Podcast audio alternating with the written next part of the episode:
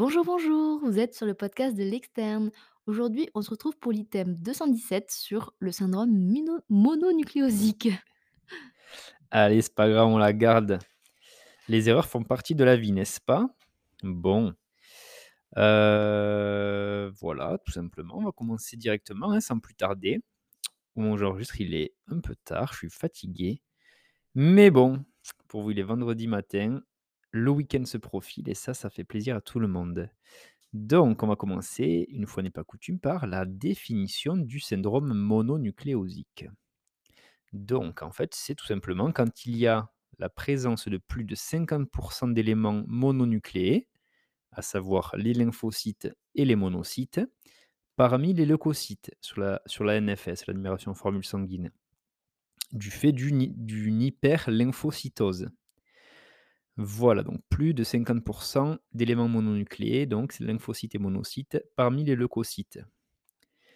Et il faut qu'il y ait également plus, heu, de 10% de lymphocytes activés sur le frottis sanguin. Voilà, donc quelles sont les caractéristiques du frottis sanguin? Alors, eh bien, sur le frottis sanguin, on va avoir les cellules mononucléées activées, qui sont en fait caractérisées par une grande taille et un cytoplasme hyperbasophile. Ce sont des cellules polymorphes, parfois décrites comme atypiques et en fait, c'est des lymphocytes T activés. Voilà, donc des cellules de grande taille avec un cytoplasme hyperbasophile. Voilà pour les lymphocytes T activés que l'on retrouve sur le frottis sanguin. Sur le frottis, on n'a pas de cellules blastiques et euh, les autres li- lignées hématopoïétiques sont normales.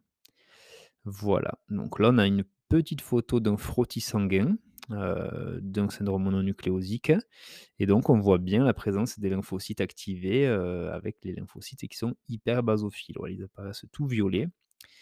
Heu, bah, je le mettrai sur la publi Insta, comme dès qu'il y a des petites images. Voilà donc on remercie le docteur Karim Maloum qui, fait partie du service d'hématologie à l'hôpital de la Pitié-Salpêtrière à Paris. Voilà, c'est lui qui a fourni l'illustration.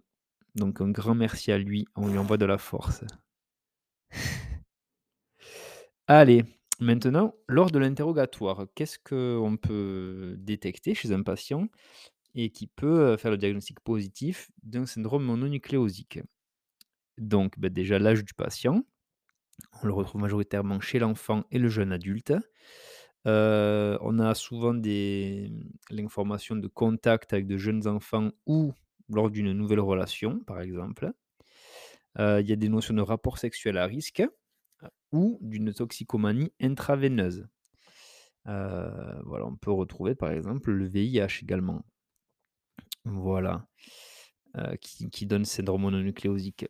Le contact avec un chat ou une consommation d'aliments souillés par un chat, peut donner la toxoplasmose. Pareil pour la consommation de viande crue, ça fait une toxoplasmose. Heu, voilà, ça c'est des informations qu'on peut relever aussi. Ensuite, l'introduction récente de nouveaux médicaments, les prises médicamenteuses dans les semaines précédentes, heu, peuvent amener à l'hypothèse d'une toxidermie. Voilà, donc là c'est la cause plutôt iatrogène. Après, on va rechercher la présence de signes généraux, notamment la fièvre, l'asthénie, et cetera. On peut retrouver une odynophagie, heu, voire une dysphagie et également une douleur pharyngée. Heu, voilà, les douleurs articulaires, des myalgies, des douleurs abdominales, une éruption cutanée également, avec notamment un érythème. On peut avoir des ulcérations mucogénitales, notamment dans le cadre du VIH. Et enfin, heu, le patient peut rapporter aussi la présence d'adénopathie, voilà, soit unique, soit multiple. Heu et ça, ça peut s'inscrire aussi dans le cadre de ce syndrome mononucléosique. Alors, on va voir maintenant les principales étiologies infectieuses et leurs moyens diagnostiques. Donc, heu, la majorité des syndromes mononucléosiques, il faut savoir que, généralement, ils sont liés à la primo-infection par le virus Epstein-Barr, donc l'EBV. Heu, donc on va commencer par voir un petit peu la primo-infection AEBV, plus en détail. Donc ça représente 80% des syndromes mononucléosiques, ce qui est énorme. Heu, l'EBV donc c'est l'agent infectieux qui est responsable de la mononucléose infectieuse. qu'on appelle également MNI. Voilà et il faut savoir que la primo-infection à EBV, elle est le plus souvent asymptomatique. Donc si on a des symptômes, qu'est-ce qu'on va avoir? On va avoir déjà des signes généraux, donc là une hyperthermie, heu, voilà, avec une fièvre élevée qui sera persistante et également une asthénie. On peut avoir une angine ou une pharyngite, des polyadénopathies et d'autres signes après, heu, voilà, notamment une splénomégalie qui est assez fréquente, des céphalées, une éruption maculopapuleuse, heu, qui survient même le plus souvent après l'administration d'ampicilline. On peut avoir des myalgies et des troubles digestifs. Voilà. Alors au niveau du bilan biologique, qu'est-ce qu'on peut avoir comme anomalie? Lors de la primo-infection à EBV, eh bien, on va avoir le syndrome mononucléosique, comme on l'a vu juste avant, donc avec la présence de plus de 50% de cellules mononucléées, lymphocytes et monocytes. On va avoir une thrombopénie ou une anémie hémolytique, ou les 2. Voilà, on peut avoir également une cytolyse hépatique qui est fréquente. Et donc là, en fait, on a une élévation des transaminases, TGO et TGP, sans, heu, sans cholestase associée. Voilà. Et pour faire le diagnostic de certitude, eh bien, on va faire simplement le MNI test, plus ou moins les sérologies EBV. Voilà.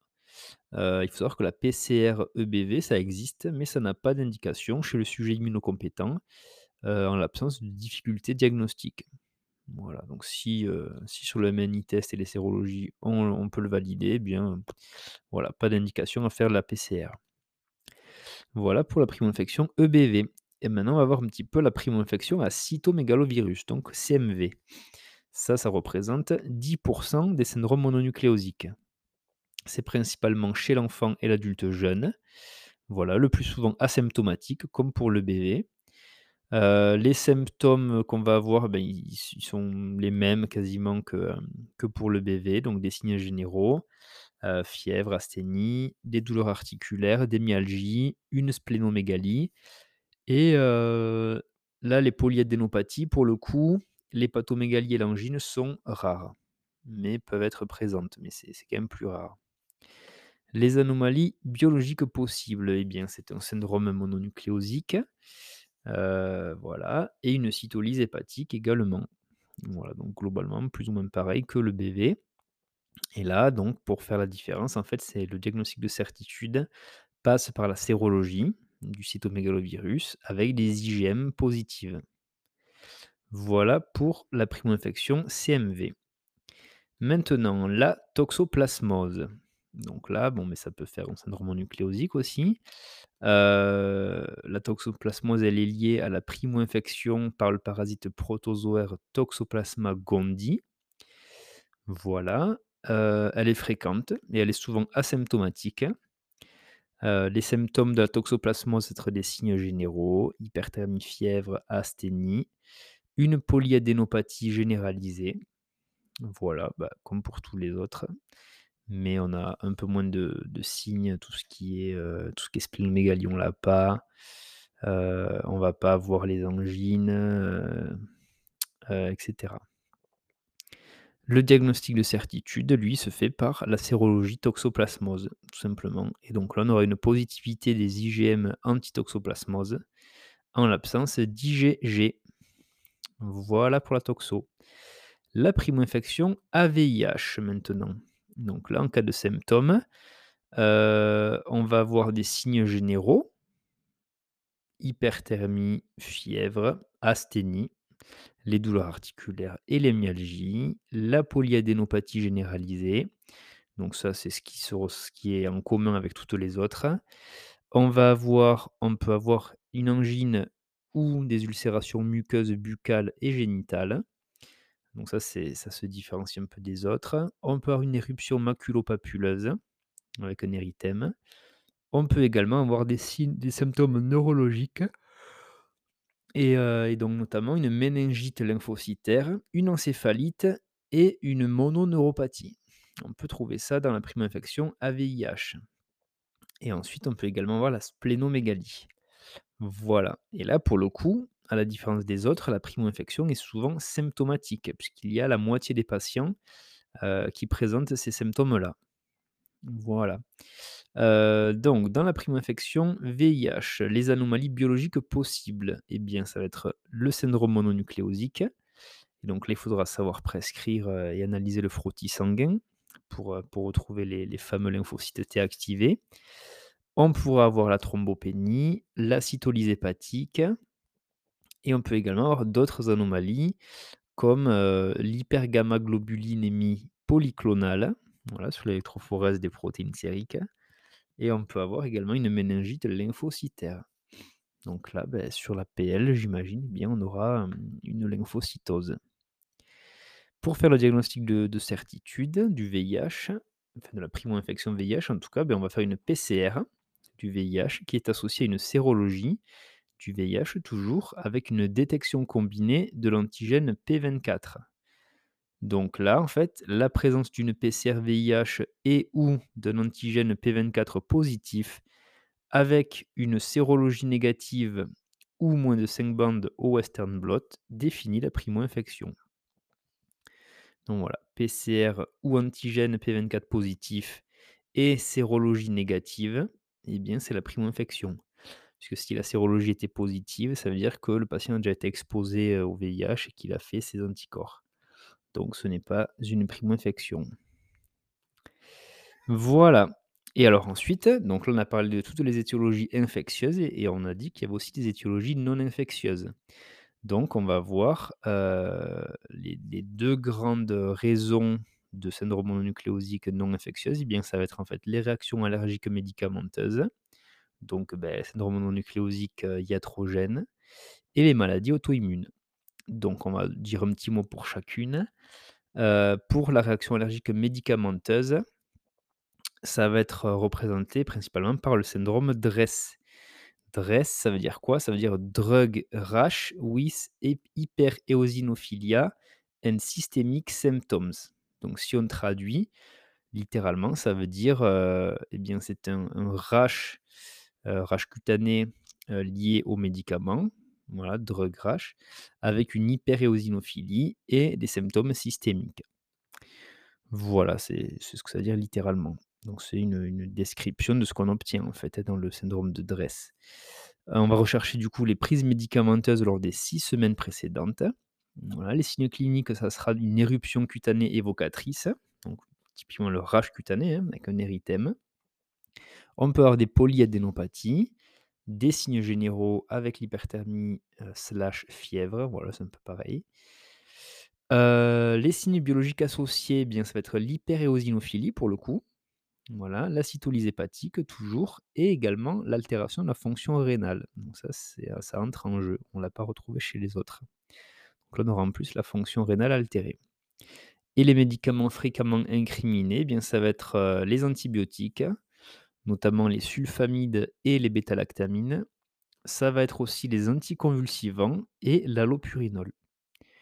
Voilà pour les médicaments les plus, plus sujets à créer des DRESS syndrome.